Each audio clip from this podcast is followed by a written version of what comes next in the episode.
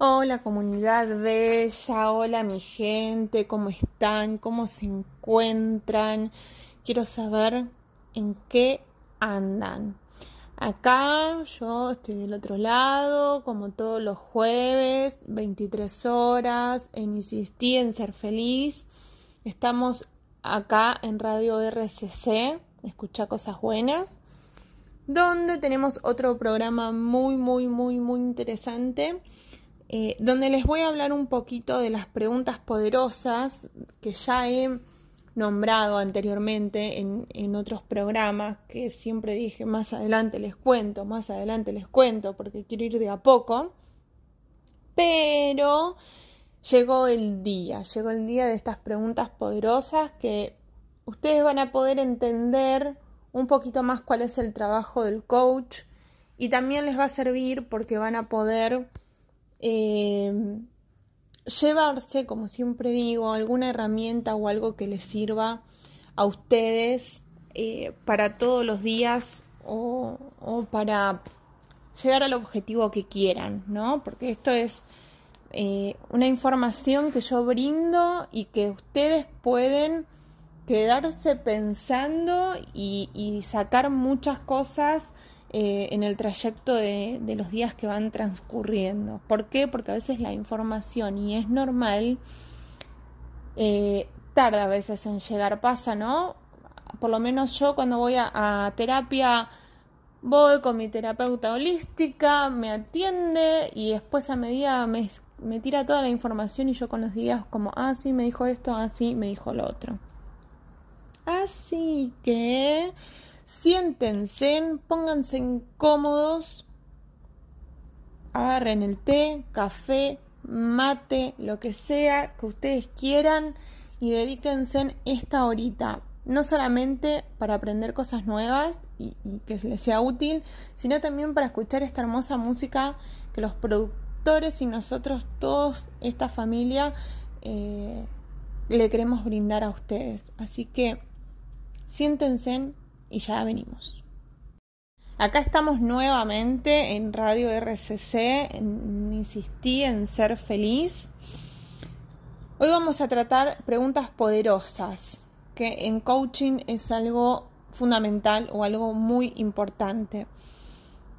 Y voy a intentar de tengo muchísima información. Ustedes entiendanme que tengo muchísima información y estoy intentando de ordenarla en mi cabeza para poder transmitirlas. Eh, nosotros como coach eh, consideramos que las preguntas, el poder de la pregunta, en el momento justo, con la pregunta justa, es algo fundamental. ¿Qué quiero decir con esto? Que si nosotros no preguntamos en el momento justo y no hacemos la pregunta justa, nos vamos a perder de muchas oportunidades. Oportunidades que varían desde el momento de la conversación, que es el timing, lo que está sucediendo en esa conversación en particular. Hacer una buena pregunta no significa necesariamente que sea poderosa. Entonces, ¿qué es poderosa, Rocío? Porque deja de decir poderosa y no lo estás definiendo. Acá estamos, llegamos, llegamos, llegamos. Consideramos que la pregunta es realmente poderosa cuando logra un darse cuenta. Esto que yo les vengo diciendo como estos aha moment, como, ah, sí. ¿Qué quiero decir? Cuando el cliente ve algo que antes no lograba ver. Esto quiere decir que hay un cambio observador y por ende una toma de conciencia. Entonces, estas preguntas o este tipo de preguntas que nosotros como coach hacemos son las más poderosas de todas. Entonces, quiero empezar a comentarles los errores que puede llegar a haber en estas preguntas. Por ejemplo, hacer preguntas cerradas.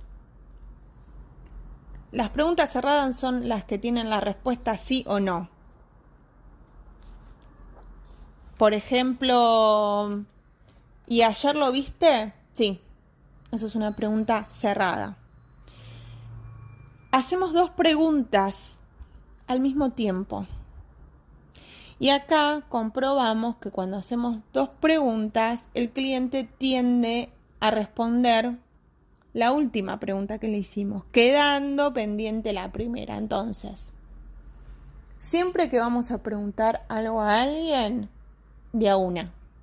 De a una, de a una, de a una. Porque de, de a dos te va a responder la última que hiciste.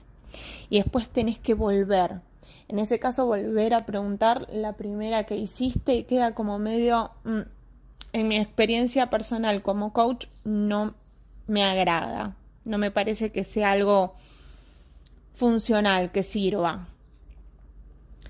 Podemos hacer preguntas que no son relevantes, otro de los errores. Eh, esto quiero decir, preguntas que volvemos a hacer que ya nos contestó o que no hacen eh, a una información útil en la charla. Entonces, ¿qué hace? El cliente medio que se pierde, ¿no? Como que se desvía la conversación. Y termina no, no, no sirviéndonos ni al cliente porque se dispersa, porque lo está llevando a otro lugar, ni tampoco a nosotros porque no vamos a tener ninguna información que nos sirva. Otro error, la comunicación no verbal acá juega un papel importantísimo.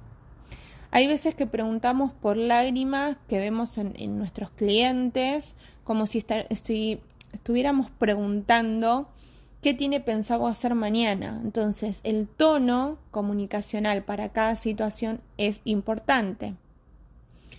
Y esto también genera y tiene que ver con la confianza que nos tiene eh, nuestro cliente o la empatía que él puede sentir que nosotros tenemos.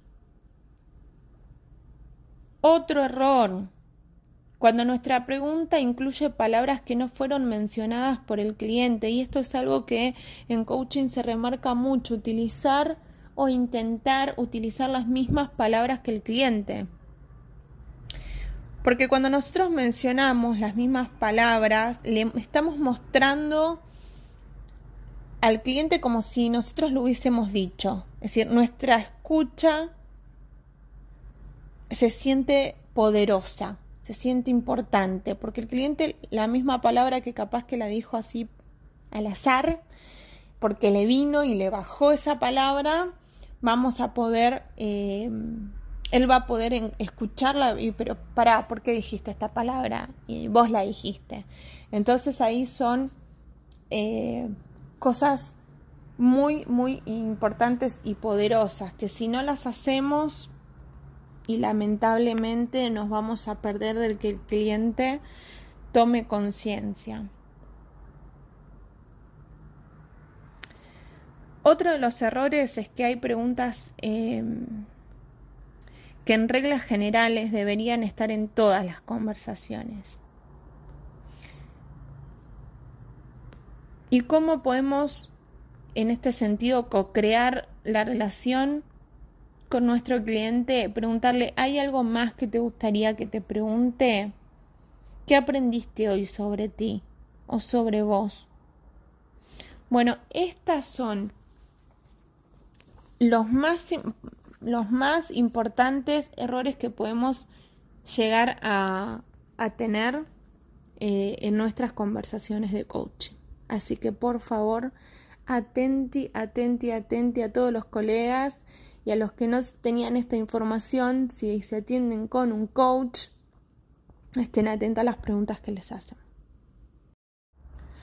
Obviamente que nosotros tenemos diferentes eh, etapas dentro de una conversación de coaching. Entonces voy a, pasar a explicarles más o menos, como para que tengan eh, una idea general del tipo de preguntas que nosotros hacemos eh, en estas diferentes etapas.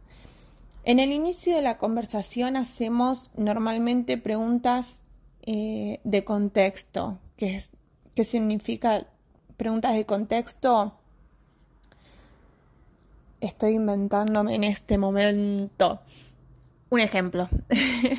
Em, yo te digo, el cliente viene y me dice, Rocío, yo eh, quiero dejar el trabajo porque ya no me siento cómoda, porque, bueno, no me hace feliz, porque cumplí una etapa, perfecto.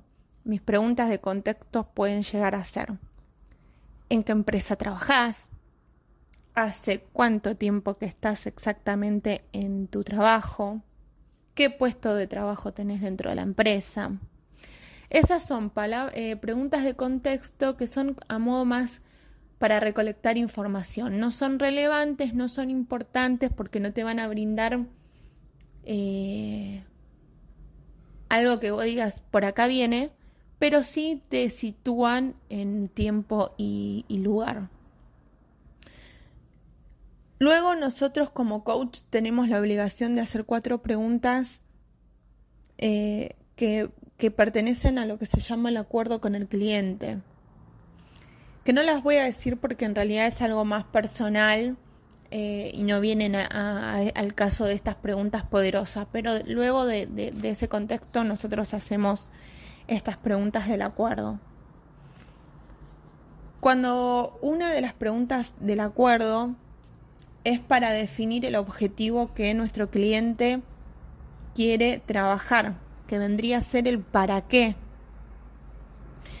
Entonces, cuando nosotros definimos el objetivo de lo que queremos trabajar, luego de, ese, de esos objetivos van a venir las eh, preguntas sobre impedimentos. Y acá aparece el metalenguaje, dado que nuestro cliente nos cuenta historias que nos muestra la estructura o la superficie y nosotros como coach tenemos que indagar para entender con mayor profundidad o desafiar esos juicios que vayan surgiendo. ¿Cuáles serían estas preguntas, Rocío? Por favor, al grano. Preguntas como ¿qué te lo impide? ¿Mejor que quién? ¿Según quién? ¿Hay alguna vez que no haya pasado eso? Estas suelen ser preguntas comunes cuando estamos revisando los impedimentos del cliente. ¿Para qué? Para que pueda lograr sus objetivos. En otras palabras y sencillito, estamos conociendo el observador observando el problema. Es decir, el observador sería el cliente y él estaría observando el problema. ¿Cómo lo mira al problema? ¿Qué juicios tiene? Y obviamente que esos juicios son los que les está el que le está impidiendo lograr eh, este cambio observador. Mientras el cliente nos habla de su situación y el observador que está haciendo, el ser de la persona comienza a revelarse. Y es momento donde nosotros entramos a la parte ontológica de la persona. ¿Qué es la parte ontológica? Ontológica es el ser, que esto lo expliqué en mi primer programa. ¿Cuáles son las preguntas al ser? ¿Quién eres cuándo? ¿O quién quieres ser para? Y las variantes que se pueden eh, salir de esas básicas, como por ejemplo, cómo es esa persona que te hace tal cosa, refiriéndose ¿no? a, una, a una tercera persona.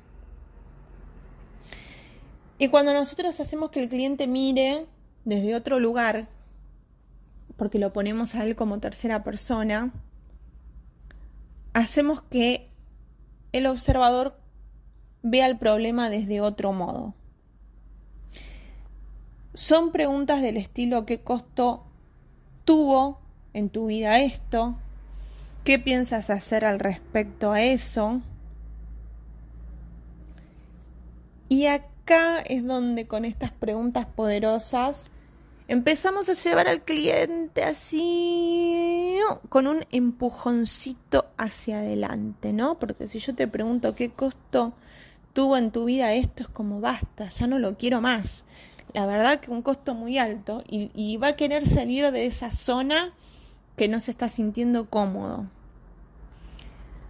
Y una vez que damos este empujoncito para adelante, es donde el cliente, como digo, quiere salir de esa situación entonces se arma un plan de acción o un diseño de acciones. Y acá no solamente cambian las preguntas, sino también la escucha que nosotros tenemos como coach.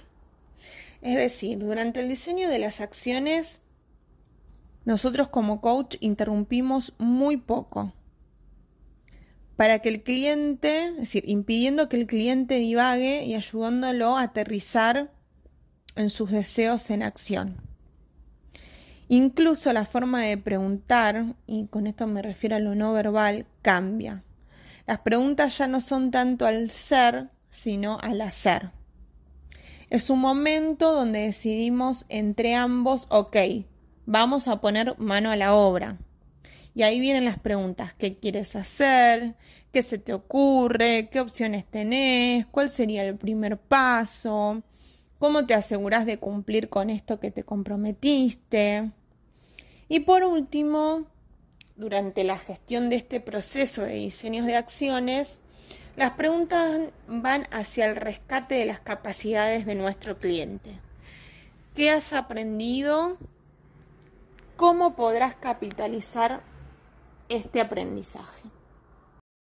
Para ir finalizando y no dejarles la cabeza toda mezclada, mezclada, mezclada con tanta información, les quiero comentar para que ustedes sepan eh, ¿Qué nos evalúan a nosotros como coach eh, al momento de hacer estas preguntas poderosas, ¿no? ¿Qué, ¿Qué nos miran o qué nos observan al momento de tener una conversación con el cliente? Y las primeras cuatro que les voy a nombrar tiene que ver con el, con el qué preguntar. Y el resto en cómo preguntar en el qué y en el cómo. 1. El coach hace preguntas acerca del cliente. Se acerca a su manera de pensar, sus suposiciones, sus creencias, sus valores, sus necesidades y anhelos sobre el quién está siendo y cómo podrá desafiar esa forma de verse. ¿Quién quiere ser? Y ahí está la clave. 2. Las preguntas del coach ayudan al cliente a ir más allá de su manera de pensar actual hacia maneras nuevas o expandidas de pensar sobre sí mismo. ¿Quién necesita ser? Qué requiere de él, quién está haciendo y cómo te gustaría ser. Desafiarlo para ver más allá de lo que conoce. ¿Qué más hay detrás de? Eh, poderosa esa pregunta. Y te permite así mirar la situación de una forma distinta. 3. Las preguntas del coach ayudan al cliente a ir más allá de su manera de pensar actual hacia maneras nuevas o expandidas de pensar acerca de la situación. Maneras distintas de ver el qué. Desafiar el qué y ver la situación desde otro ángulo. Ejemplo, lo que nosotros llamamos la disociación. Si vieras la situación desde un helicóptero, ¿cómo lo verías? Y acá está esto que yo mencionaba recién, donde lo sacamos al cliente desde el papel de protagonista o de víctima, ¿no? Una de dos, o como lo quieran nombrar ustedes. Es sacarlo para que lo vea desde una tercera posición y pueda observar toda la situación de lejos. Y yo les puedo asegurar que cambia. Cambia, cambia, cambia y mucho cuando alguien ve su situación desde otro punto de vista. Cuatro, las preguntas del coach ayudan al cliente a ir más allá de su manera de pensar actual sobre los resultados que anhela. Importa acá el resultado. Que articule cómo es. Ejemplo de la varita mágica o la lámpara de Aladino del futuro deseado. Entonces, en estas que yo le acabo de nombrar es el qué preguntar. Ahora vamos al cómo preguntar. El coach tiene que hacer preguntas claras, directas, primordialmente abiertas, una sola vez, a un paso que le permita al cliente pensar y reflexionar. Y acá se vincula mucho en, a cómo se diseñan las preguntas. ¿No? Esto que yo les decía, preguntarle a la vez, darle el tiempo, hacer silencio. Tienen que aprender muchísimo en, en esto a sentirse cómodos en el silencio, porque eso es lo que a ustedes los va a llevar a que la otra persona quede reflexionando o ese silencio también lo incomode, porque es verdad que no estamos acostumbrados, y haga que empiece a hablar y que siga hablando y que siga hablando. De hecho, esto, si mal no recuerdo, ya lo he dicho. Las preguntas del coach utilizan el lenguaje y los elementos del estilo de aprendizaje del cliente y su marco de referencia. Y acá estamos con decir las mismas palabras que el cliente. El cliente puede ser venezolano, cubano o de donde sea, que si dice chévere, es chévere. No, buena onda, copado, uh, sí, ah, no. Dijo chévere y nosotros le repetimos chévere. Las preguntas del coach no dirigen. Y esto es fundamental porque lo primero que nosotros queremos hacer es a este cliente le pasa esto y ¡yum! lo llevamos para donde nosotros consideramos que viene el tema y capaz que no viene por ahí, mi amor, el tema. No contienen una conclusión o una dirección. Pregunta. ¿Por dónde te gustaría comenzar? relacionadas al co-crear la relación con nuestro cliente. Y ofrece libertad al cliente para que elija de todos estos temas en cuál te quieres enfocar. Para despedirme de este programa maravilloso del día de hoy, voy a hacer, em, les voy a leer un breve cuento como de reflexión para que se lo lleven. Y comienza así. Un experto estaba dando una conferencia a un grupo de profesionales. Para dejar en claro un punto, utilizó un ejemplo que los profesionales jamás olvidaron. Parado frente al auditorio, la gente muy exitosa dijo, quisiera hacerles un pequeño examen. De abajo de la mesa sacó un jarro de vidrio de boca ancha y lo puso sobre la mesa frente a él. Luego sacó una docena de rocas del tamaño de un puño y empezó a colocarlas una por una en el jarro. Cuando el jarro estaba lleno hasta el tope y no podía colocar más piedras, preguntó al auditorio ¿Está lleno este jarro? Y todos los asistentes dijeron que sí. Entonces dijo, ¿Están seguros? Y sacó debajo de la mesa un balde de piedras pequeñas. Echó un poco de piedras en el jarro y lo movió haciendo que las piedras pequeñas se acomoden en el espacio vacío entre las grandes. Cuando hubo hecho esto, preguntó una vez más, ¿está lleno este jarro?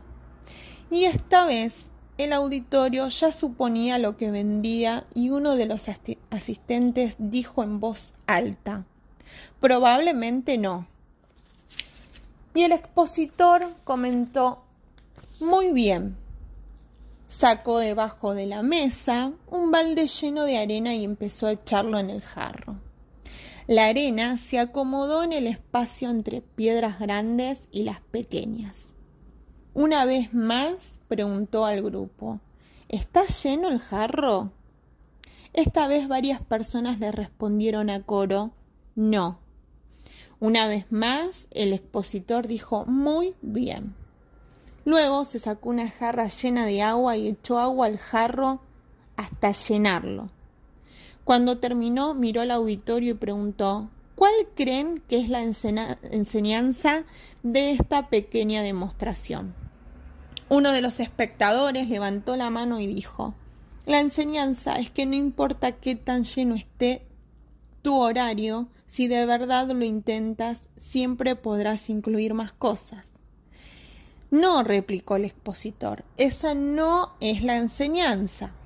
La verdad es que esta demostración nos enseña que si no pones las piedras grandes primero, no podrás ponerlas en ningún otro momento. ¿Cuáles son las piedras grandes en tu vida? ¿Tu familia, tu fe, tu educación o tus finanzas? ¿Alguna causa que desees apoyar? ¿Enseñar lo que sabes a otros? Recuerda poner esas piedras grandes primero o no encontrarás un lugar para ellas. Tómate el tiempo para calificar cuáles son tus prioridades y revisa cómo usas tu tiempo para que no se te quede ninguna afuera. O lo que es peor, que te veas obligado a sacar una piedra grande para meter arena. Y con esta pregunta me despido en cuáles son tus piedras grandes público y comunidad bella y hermosa. Acá hemos finalizado. Espero que lo hayan disfrutado, espero que lo hayan se hayan llevado algo interesante, algo que les guste. Acuérdense que me pueden encontrar en las redes sociales, en Instagram como arroba rocioh.coach. Pueden escuchar los audios por Spotify si alguien se los quiere mandar a algún familiar o que alguien los pueda oír en otro momento o en otro horario porque trabaja. Estamos en Spotify también. Y le quiero agradecer una vez más antes de despedirme a toda esta familia hermosa que hace que eh, estemos hoy acá, yo eh, brindando, brindando esta información y ustedes estén del otro lado eh, demostrando este cariño y este acompañamiento de todos los días acá en Radio RCC.